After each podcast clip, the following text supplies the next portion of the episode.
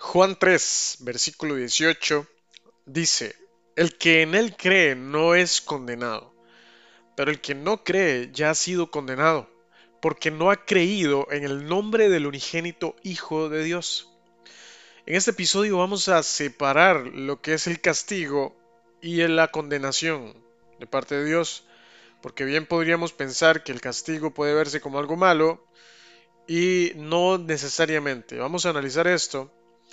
Y una cosa es que Dios castigue y otra cosa es que Dios condene. Recuerdo varias ocasiones donde fui castigado por alguna cosa mala que hice cuando era niño o cuando fui a la escuela y al colegio. Los profesores daban un castigo por algo, por algo incorrecto que los estudiantes eh, hayan hecho. O los padres, cuando sus hijos desobedecen, les dan algún tipo de castigo, les omiten tal vez algún tipo de privilegio que tengan. Esto para que ellos concienticen de lo mal que hicieron.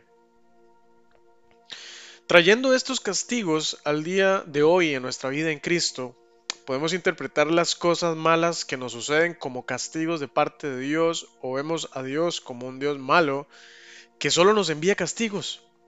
Y hermanos, a la luz de la Biblia, yo me encuentro que Dios usa el castigo a manera de corrección y esto, aunque nos cueste trabajo asimilarlo, la corrección de Dios simboliza su misericordia y su amor con nosotros.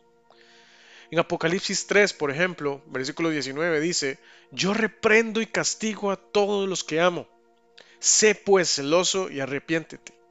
Proverbios 13:24 dice, El que detiene el castigo a su hijo aborrece, mas el, el que lo ama desde temprano lo corrige. Proverbios 3:11 dice, No menosprecies, hijo mío, el castigo de Jehová, ni te fatigues de su corrección Dice el 12, porque Jehová al que ama castiga, como el Padre al Hijo a quien quiere. Por eso Dios nos recalca tanto el hecho de apreciar la, la corrección.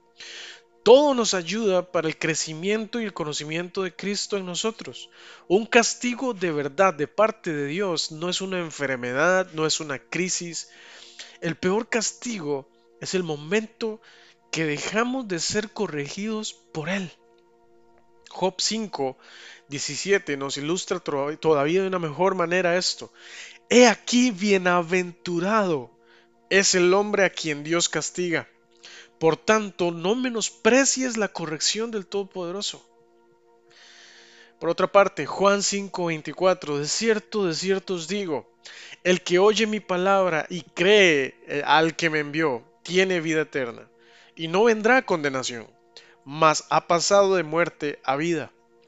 Esta es la condena, hermanos. No creer. No creer es la condena. Marcos 16, versículo 16 dice, el que creyere y fuere bautizado será salvo, mas el que no creyere será condenado. Si ustedes pueden repasar este capítulo de Marcos 16, en el versículo anterior está la indicación de Jesús a los discípulos de ir a predicar ir a predicar. Y el que fuere bautizado será salvo, el que creyere y fuere bautizado será salvo, mas el que no creyere será condenado. O sea, vamos a escuchar la palabra, se va a compartir la palabra. El no creer es la condena.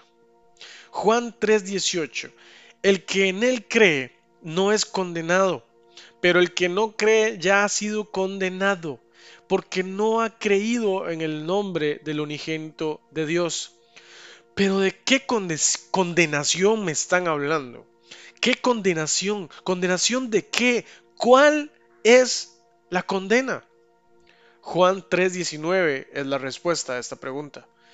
Y esta es la condenación.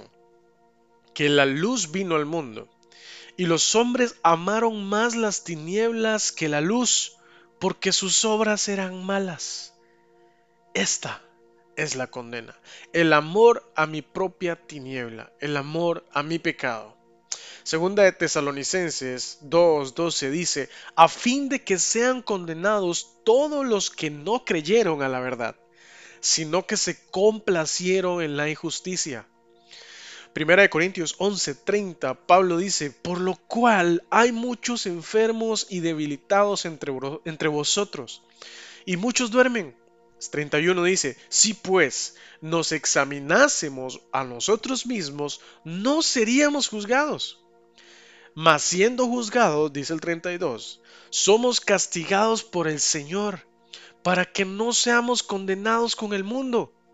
Qué misericordia tan grande ser juzgados por Dios y no crear un propio juicio, o sea, no, no ser entregados a nuestra propia, propia prudencia, nuestro propio criterio. Dice el 31 este que acabamos de leer, si nosotros nos, nos examináramos a nosotros mismos, nosotros nunca emitiríamos un juicio. Tito 3:10 dice, al hombre que cause divisiones después de una y otra amonestación, deséchalo sabiendo que el tal se ha pervertido y peca y está condenado por su propio juicio. Es decir, mi propio juicio no me hace ser merecedor de castigo, pero a la luz de la palabra conozco que en su justicia yo necesito su corrección, su misericordia, necesito ser librado de la condenación que tiene el mundo. Hermanos, el peor castigo es ser condenados a nuestro propio juicio, amar nuestras propias tinieblas, ser entregados a nuestra propia prudencia y que nos gobierne. Esa es la muestra más grande de la ira de Dios con nosotros.